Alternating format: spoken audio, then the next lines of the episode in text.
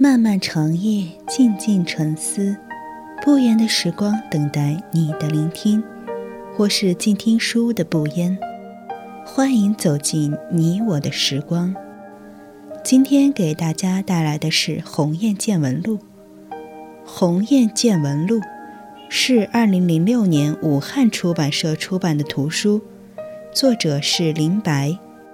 本书收录了林白的中篇小说《致命的飞翔》《回廊之椅》，短篇小说《鸿雁见闻录》等。林白小说最大的特点是执着于对女性内心隐秘欲望的书写，呈现迷离隐秘的生活，错综复杂的男女关系，快乐哀伤的平凡生活。致命的飞翔，写男女肉欲的追逐，女性的妥协怨怼，还有随之而来的血腥杀戮。《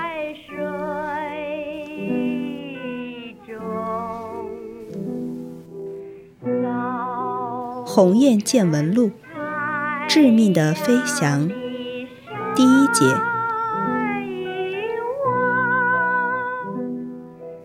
北诺。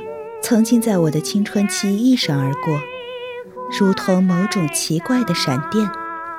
后来，它消失在我的故事中，一直没有出现。我再次看到它的时候，许多年已经过去了。我看见它的时候，它正站在那幢灰色旧楼的护栏上涂口红。我想，他大概是要去赴一个约会。凡是对约会重视的女人，都会先涂上口红。特别对一个三十多岁的女人来说，口红的重要程度绝对不亚于皮鞋。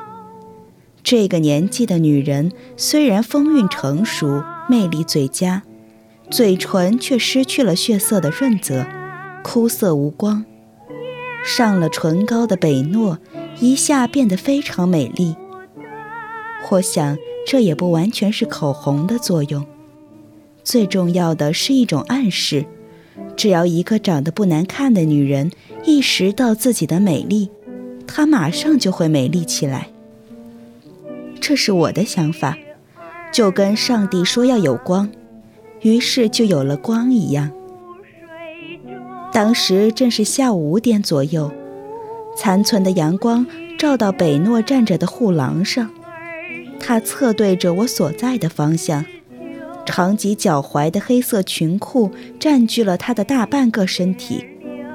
他的白色衬衣在傍晚显得十分干净，这使他既美丽又神秘，同时使我联想到打开的崭新的钢琴，以及从舞台上流淌出来的音乐。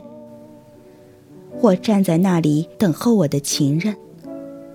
这是一个情人充满了生活的年代，人们说情人就像说自己的手足一样坦然。我需要情人，就像需要父亲。登陆正是这样一个切合了我的各种需要的人。当时，登陆正在和他的老相识道别。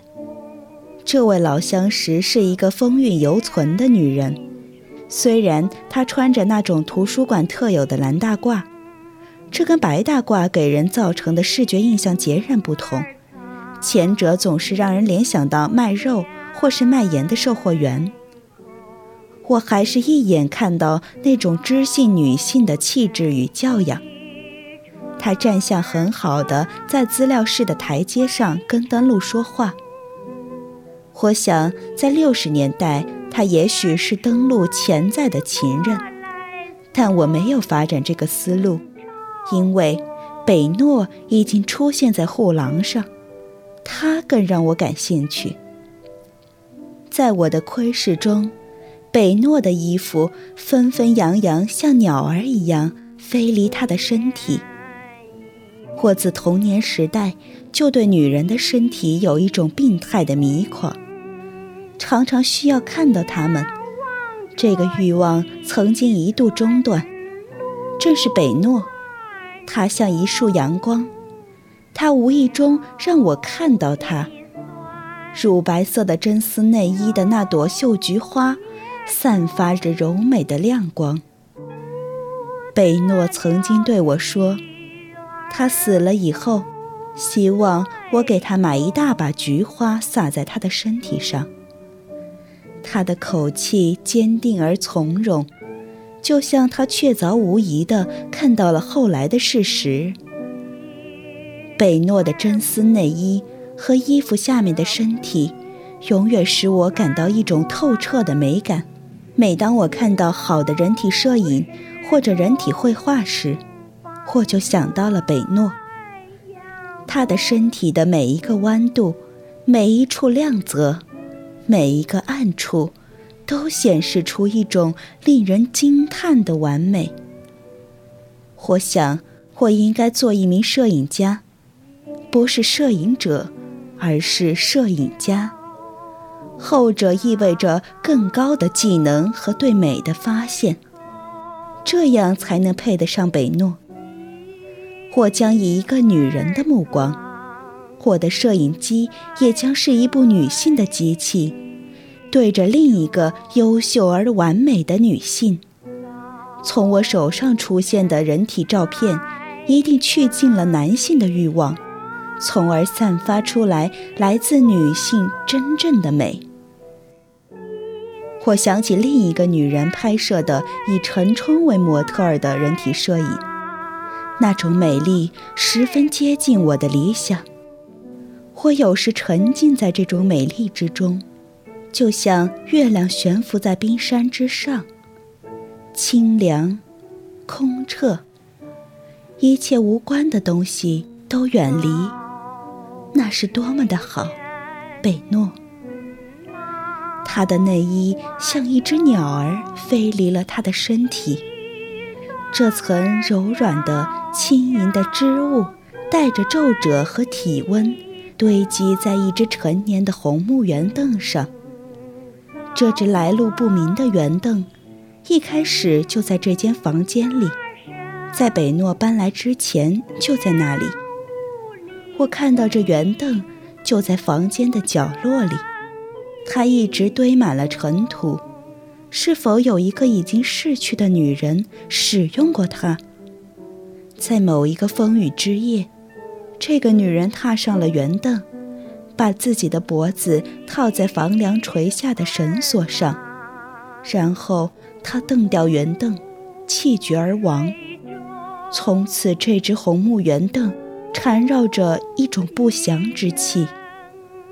我看到他被北诺罩上一个灯罩，这是北诺专门做的。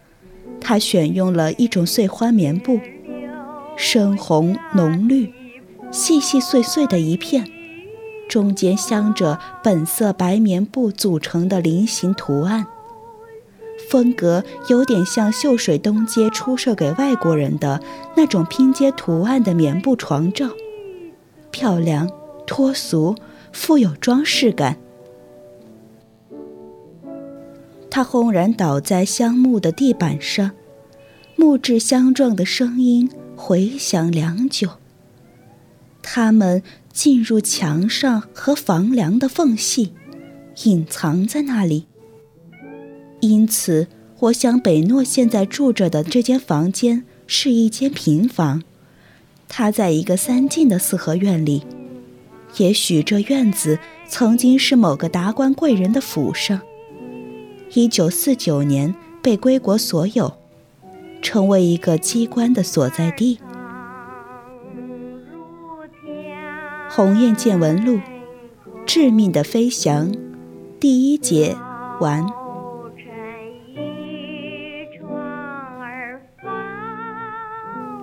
感谢您的聆听，我是静听书的不言。如果你喜欢我的节目，可以在节目单中搜索“不言时光”。我们下期再见。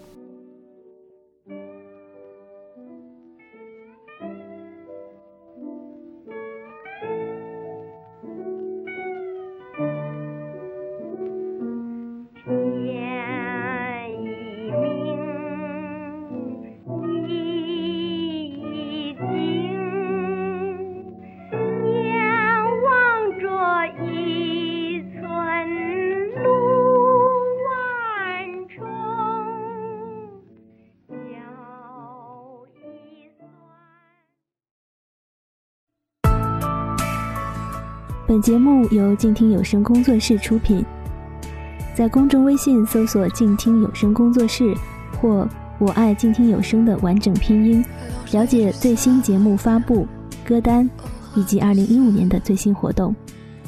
安静聆听，让心宁静，静听有声，聆听内心的声音。